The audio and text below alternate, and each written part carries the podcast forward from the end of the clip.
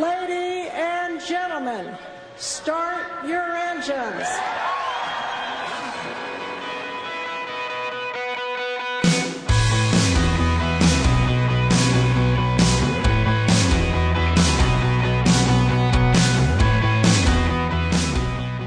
3月30日金曜日夜9時になりました。皆さんこんばんは。モータースポーツジャーナリストのカズ小林です。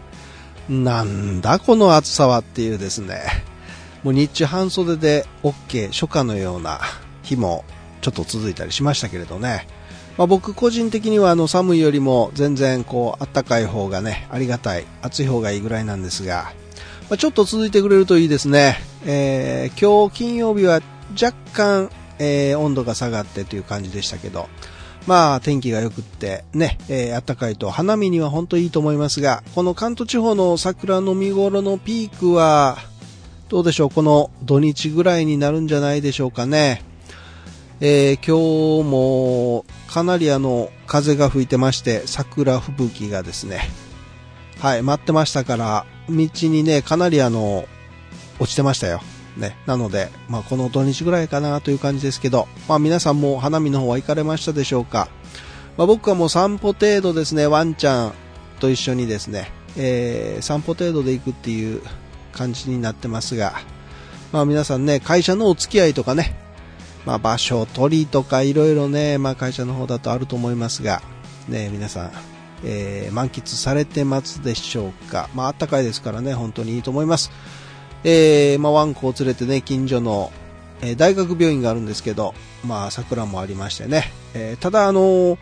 桜ね、剪定されて、ちょっと貧弱になってる木もちょくちょく見かけます。あれ大丈夫なのかなとちょっと思っちゃうんですけどね。あんまりあの桜の木は切ると良くないというようなことも聞いたことがあるんですが、最近ちょっと切ってるね、えー、桜の木をよく見かけるようになりまして、さあ、えー、先週は F1 がオーストラリアで開幕しました。えー、3月も明日まで、来週にはスーパー GT も岡山でいよいよ開幕するというですね、まあ3月ね、終わっちゃいます。で、えー、4月新しいまあ始まりを迎える方が、まあこの季節になると僕いつも喋るんですけど、まあ入学とかね、えー、入社はもちろんあります。で、転勤とかもね、この時期多いですから、なんか、あのー、引っ越し屋さんがね、え、全然追いつかない、ドライバーさんがいないとかっていう、そういうね、値段も上がってるみたいなことも聞きましたけれどもね、まあ夢とか希望とか不安とか、こういろいろね、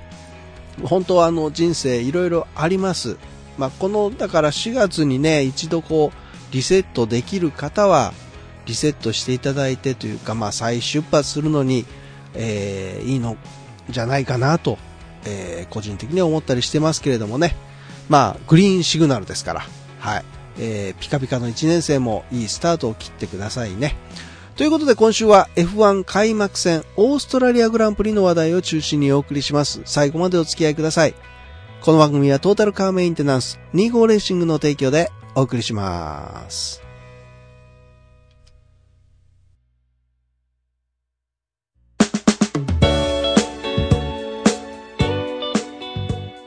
さて、2018年 F1 世界選手権開幕戦オーストラリアグランプリの話題からです。えー、先週は FP2 金曜日ね、えー、収録しましたから FP2 までの結果を見ながらの内容になりました。えー、2017年、昨年のポールタイムがルイス・ハミルトンのメルセデス AMG、1分22秒188、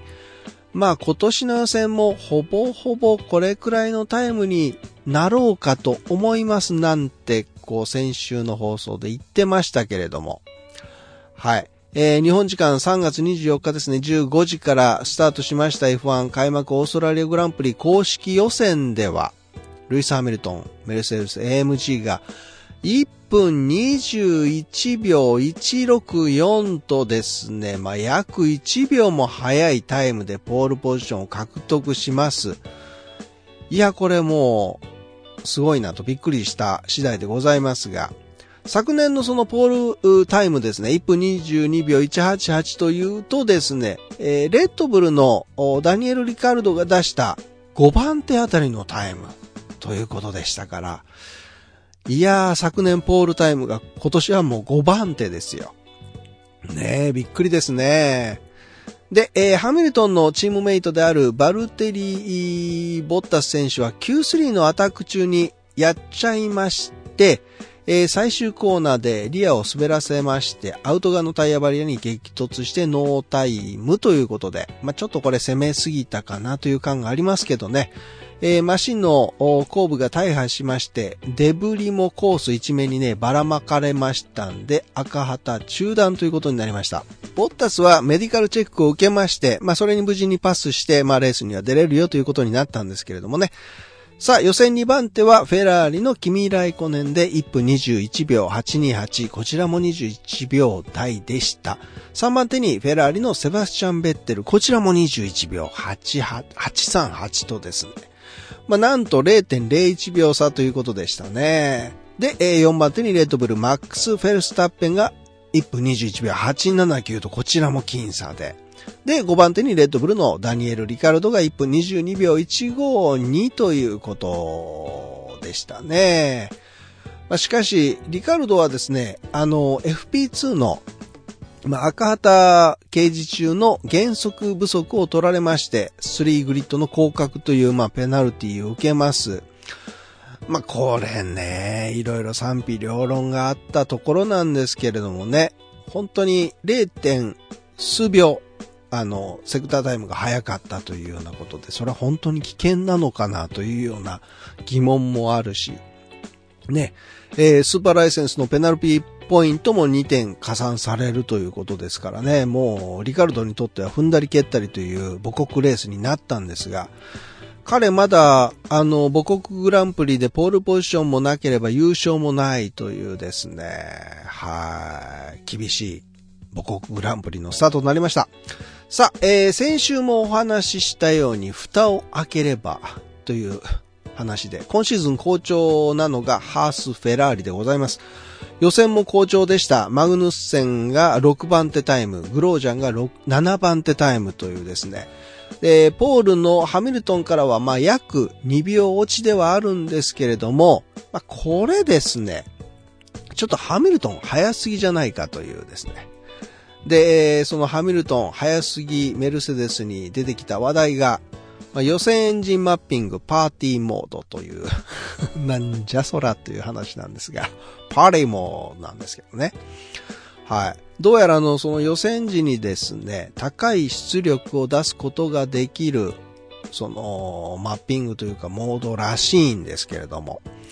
で、ハミルトンは、えー、パーティーモードなんてないよ、保証すると。Q2 から Q3 の最後まで同じエンジンモードを使ってたんだ。エキストラボタンなんてないと。その存在をまああ、否定してたんです。が、チームのですね、代表のトト・ウォルフはそれを認めましてね。いや、実はやっぱりパーティーモードがあると。で、Q3 開始と同時にパーティーモードをオンにしたことも認めたということだったんですけどもね。まその、それを使ったから早かったのかどうかっていうところまでは本当に分かってないんですけれども、はい。まあね、その日夜必死でこうパワーを出そうとしているですね、某ホンダのパワーユニットからするとですね、そんなエクストラモードがあるなんていう ちょっと羨ましすぎる話で、はい、マッピングとはいえですね、その辺のところ、ちょっとメルセデス、群を抜いてるところがやっぱあんのかなという気はしますけどね。はい。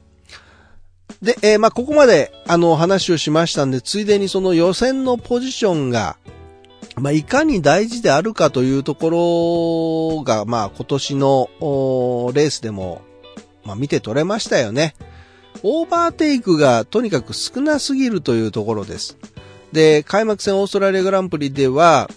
DRS ゾーンが3箇所に増えたんですが、まあ、今回ここでのオーバーテイクはわずか3回です。で、これ3回っていうとですね、昨年と同じ回数と、箇所増えたのに増えてねえという話なんですね。で、この他にはですね、オープニングラップで10回、まあ、スタート時のそのオーバーテイクを含むということですから、まあ、実際にこう、レース中に行われたオーバーテイクはわずか5回ということなんです。これはですね、いや、見ている視聴者の皆さんは全然面白くないと。まあ、やっぱり抜きつ抜かれつの展開がないとですね。まあ、やれアンダーカットだ、オーバーカットだというですね、ピット戦略だけのね、順位移動では面白くないよという声がいっぱい、本当にいっぱい聞こえてきております。それはもう F1 をあの、えー、取り仕切る FOM もですね、やばいなというのはちょっと分かりつつあるんですが、まあ、そのオーバーテイク、ついでにちょっと話をするとですね、オーバーテイクがこう減少している大きなあ要因というか原因はですね、もう昨日や今日の話では、まあ、ないんですね。で、例えばあの、昨年改定されましたレギュレーションでは、ワイドローというですね、マシンのデザインが導入されまして、えそんなことでダウンフォースが増加して、コーナーリング中のタービランスが増えて、まあ、先行マシンに追従するのが難しくなった点という、まあ、そんなことを挙げられてますよね。まあ、要はスリップに入れないと。それ入れないと抜けませんわね、ということです。で、こうなってくるとですね、まあ、その、どうすりゃいいのという話で、乱気流を、まあ抑制する共通の設計のエアロパッケージ、まあ、フロントウィングだけでもですね、これもう全チーム同じ設計で、えー、導入をするしかないのかなと。これスーパーフォーミュラーでも同じような話題がありまして、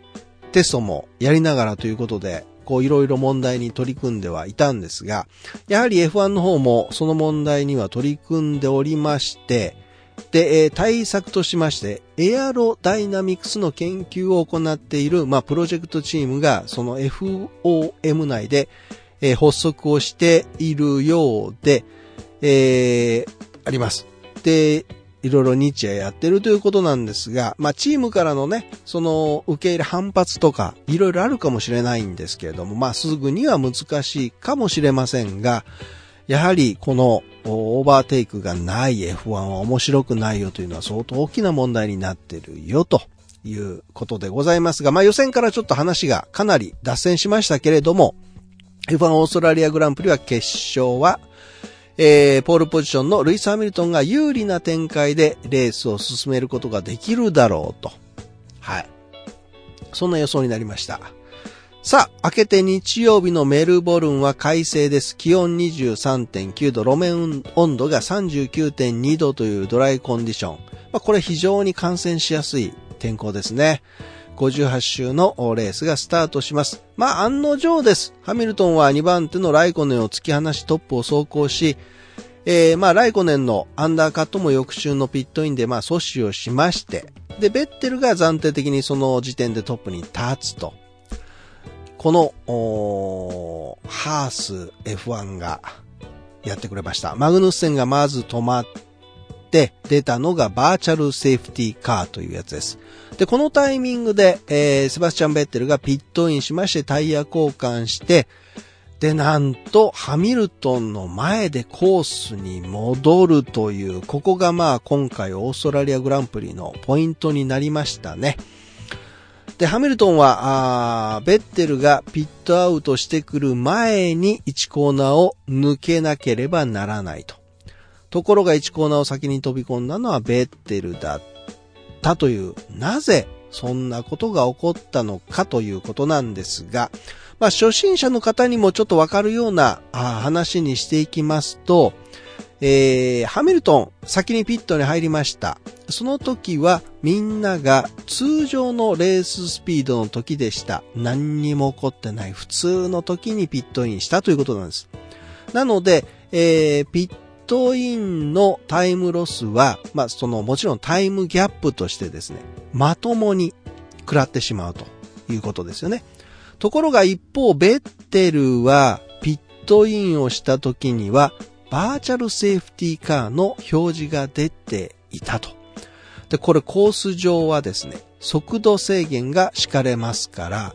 各ドライバーはその速度制限の中で走ることになるので、えー、ベッテルは通常よりも少ないタイムギャップで戻れることになると。これは、ベッテルにとって非常に大きなゲイン、得になりますよね。で、えー、メルセデスの方はですね、そのバーチャルセーフティーカーが発生した場合に、必要なベッテルとのギャップを算出して、で、もってハミルトンのレースペースを管理していたわけなんですよ。で、その算出された数字にどうやら誤りがあったということなんですね。なので、まあ、このペースで走っていればハミルトンはそのまま前を走れると。ギャップの問題はないと。これはチームはそういうふうに考えていたということなんですね。ところがどっこいというところで、えー、レースもですね、今や戦略アプリ、ソフトウェアを使用しているということで、まあそれを信じて、えー、走らせているわけなんですけれども、エンジニアリングディレクターを務める、アンドリュー・ショブリンさんがその問題の調査結果を報告しました。やっぱりこれに問題があったんだということで、まあ、それによりますと原因は戦略アプリではなく戦略アプリが使用するデルタタイムを算出するための別のソフトウェアにあったということです。デルタタイム何のこっちゃさっぱりわかりませんが、えー、まあ、とにかくそのソフトウェアに問題があったと、この問題がなければ勝利していたはずだと、えー、ジョブリンも述べていますからね。はい。まあ、ただですね、大前提にあるのは、その、まあ、算出してきたタイムでもって、えー、走れるマシンとドライバーがあってのっていうことになりますよね。いくらこう算出したその結果が出てきても、そのタイムで、えー、または管理ができて走れないことには意味がないということですから、そこはやはりメルセデス、というところなんでしょうけれども。まあ、ただ F1 の勝利もですね、ソフトウェアが左右する時代なのかという まあその辺もちょっとどうなのかというところありますが、まあこれからもっとね、その AI とか人工知能とかですね、そんなものがどんどん介入してくるのかなと いうところで、まあ時代についていくためにはというところもあるんでしょうけれどもね。はい。さあまあそんなわけでアルバートパークオーバーテイクは本当に難しいと。ね、回数も少ないという話をしましたけれども、ハミルトンもベッテルを追っかけましてプッシュし続けるんですが、まあ、それタイヤがですね、やっぱり最後まで持たないという判断が出まして、まあ、2を守る展開に変えたということですね。今日はできることは全てやったが誰もが期待しなかった結果だ。まだ何が起きたのか本当に理解していないので、未だに少し信じられない。エンジニアと会ってレポートを受けたらなぜこうなったのかがわかるだろうとハミルトンはその時はコメントしていたんですが、実はそんなことがあったんですよということですね。さあ、えー、そんな原因を作ってしまったハース F1 も、それまではレッドブルの2台を従えての4番手、5番手を走行するというですね。まあこれハースにとってはもう最高の開幕戦になると、チームの誰もが思っていたに違いないんですが。さあ、先にタイヤ交換を終えましてコースに出た4番手のケビン・マグヌッセンが突然謎のマシンストップです。これね、タイヤ交換入ってきて、あの、出ていくときピットクルーが大きく手を挙げて、バツ印、ナット閉まってないよってやってる時は時すでに遅しでマシンリリースみたいなですね。そんな映像も出てきましたが、その2週後になんと、ピットインしコースに出たローマン・グロージャン選手も同じようにコース上でマシンを止めるというですね。やろうことか、二人ともにナットの締め付け不足という、まあ、なんというミスなんでしょうか。マグヌッセンの時はですね、左リア、グロージャンの時は左のフロントタイヤという、まあ信じられないミステイクだったんですが、ハースのチーム代表であるギュンター・シュンタイナーは練習不足だと。今週末は非常に厳しかった FP1 と FP2 で、は問題を抱えていたし、パーツの予備があまりなかったので、多くは走り込まず、ピットストップの練習も最小限に留めた。まあ、それが原因の一つかもしれないというコメントをしてるんですけれども、うーん、なんともね、いやいや。まあ、しかし、あの、ハース F1 はですね、えー、これ見てると、実力はある、早いと。いうところでいけば表彰台に登れる日もそんなに遠くないかもしれないですね。さあ、えー、トロロスホンダですが、ハートレーが15位フィニッシュで、ガスリーは残念ながらリタイアとなっています。えー、ピールガスリーが15周目に MGUH 問題で、えー、リタイアさせざるを得なかったのは残念ですと。正確な原因を調査しなければなりません。次のレースで問題を再発させないために、まあ、この数日間で頑張らなくてはなりません。ブレンドンについてはタイヤのフラットスポットのために、早めにピットをストップした後、一貫性のある走りをしました。しかしここではオーバーテイクが難しいため、順位を上げることができませんでした。まあ、難しいシーズンの始まりですが、チャンピオンシップ第2戦の準備をすぐに始めるので気持ちを切り替え、前向きな気持ちを維持しなければなりませんと、本題 F1 テクニカルディレクターの田辺氏は、そうコメントしています。さあ、次戦は4月8日に F1 第2戦バーレーンで開催されます。さて、スーパーフォーミュラーのちょっと話題です。えー、チームルマンからあピエトロ・フィッティバルディを、まあ、起用するということで発表がありました。ウオもスノコチームルマン7号車で今年のスーパーフォーミュラに参戦するということですね。フィッティバルディ。僕らまあおじさんの年代だとね、その名前を聞くとですね、まあもちろん知ってるよという人が多いんじゃないかなと思いますけど、エマーソン・フィッティバルディ、えー、1972年と1974年の F1 ワールドチャンピオンに輝きまして、まあ、インディ500でも2回優勝しているというすごい人の、いや、お孫さんなんですね。お母さんが、そのエマーソン・フィッティバルディさんの娘ということで、まあ、これは覚醒遺伝もあるのかなというですね、思いますけど、ちょっとドレッシングみたいなね、名前でしょ？また、ちょっと怒られそうですけど。ねえピエトロ君。えー、昨年はフォーミュラー V8 の3.5でチャンピオンに輝きまして、その後、えー、ウェックとかね、インディーカーとか、フォーミュラー E などのテストも参加しているということですけど、今シーズン2018年は、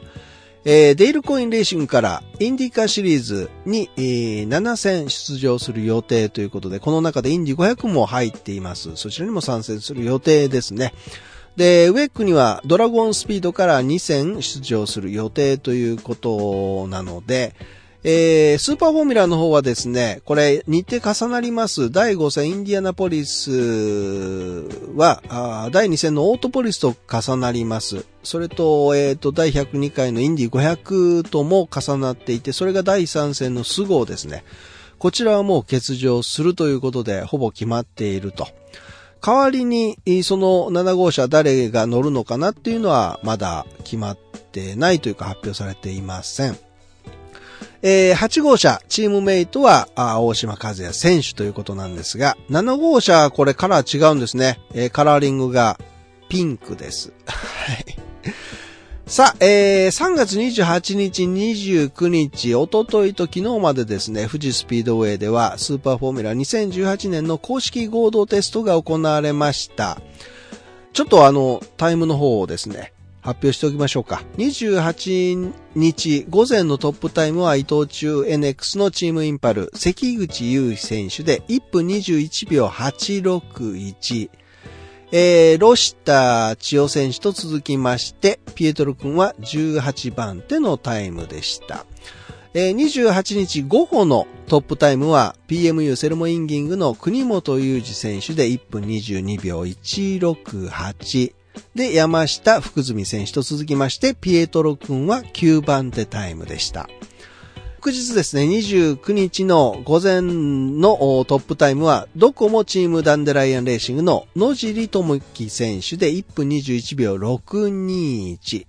石浦選手、キャシディ選手と続きまして、ピエトロ君は8番手。えー、初テストに挑んだチーム無限の坂口瀬奈君は1分23秒707で19番手のタイムということでしたね。さあ、29日午後のトップタイムです。PMU セルモインギングの石浦博明選手が1分22秒495というタイムで、えー、トップタイムでした。国本中島和樹選手と続きまして、セナ君が17位、ピエトロ君が19位という結果でしたけれども、いやー、野尻選手がね、総合で一番早かったということになりますが、とにかくラップタイムがですね、1分21秒台というめちゃめちゃ速いタイムが出てるし、富士のストレートなんと310キロ超えてるっていう話ですからね。やばいでしょ？これはやばいですよ。ね。さあ、えー、開幕戦が4月の22日 2018NGK スパークプラグ鈴鹿 2&4 レース。2018年全日本スーパーフォーミュラー選手権第一戦として、えー、鈴鹿サーキットで開催されます日本で一番速いフォーミュラーレース。これはね、ぜひ生で一度見ていただきたい。コーナリングスピードなんかマジやばいですからね。いや、ぜひね、今あのチケット好評発売中ですので、ぜひぜひというところです。さあ、来週はいよいよ始まります。開幕戦、岡山 GT300 キロレースです。スーパー GT がいよいよ開幕します。まあ、昨年の開幕戦はレクサス LC500 勢が上位を独占するというような速さを見せましたけれども、今季の GT500 クラスは、まあ、テストを見る限りでも混戦模様なのかなという予想もされますね。また GT300 クラスも NSX GT3 の登場とかもありますしね。ドライバーもね、なんせジェンソンバトン走っちゃいますからね。今年はね、見どころいっぱいでございます。さあ、えー、BOP も発表されました。GT300 クラスもうんぬんというところは、また、見どころと含めて来週お送りしましょう。はい。さあ、お知らせです。究極の3次元モータースポーツシリーズということで、レッドブルーエアレースワールドチャンピオンシップ。2018年シーズンの第3戦を、再び千葉県立、えー、幕張海浜公園で開催するということを記念しまして、えー、3月31日土曜日と4月1日の日曜日、同公園内にある ZOZO マリンスタジアムにて、千葉ロッテマリーンズレッドブルエアレース千葉2018スペシャルデーというのが開催されるということなんですね。で、4月1日の日曜日にはなんと、レッドブルエアレースワールドチャンピオンシップの日本人唯一のレースパイロットである室谷義秀選手が、ファーストピッチセレモニーに登場します。いわゆる始球式ってやつですよね。で、ここで投げるということなんですよ。はい。まあ、2015年に続いて2度目の登場ということで、そうですよね。2015年も登場しましたけれどもね、ワールドチャンピオンとして今回は凱旋当番ですから、ぜひお見逃しなくということで。さあ、レッドブルエアレース千葉のチケットも好評発売中です。なんと、プレミアムスカイラウンジチケットは残りわずかとなってしまいました。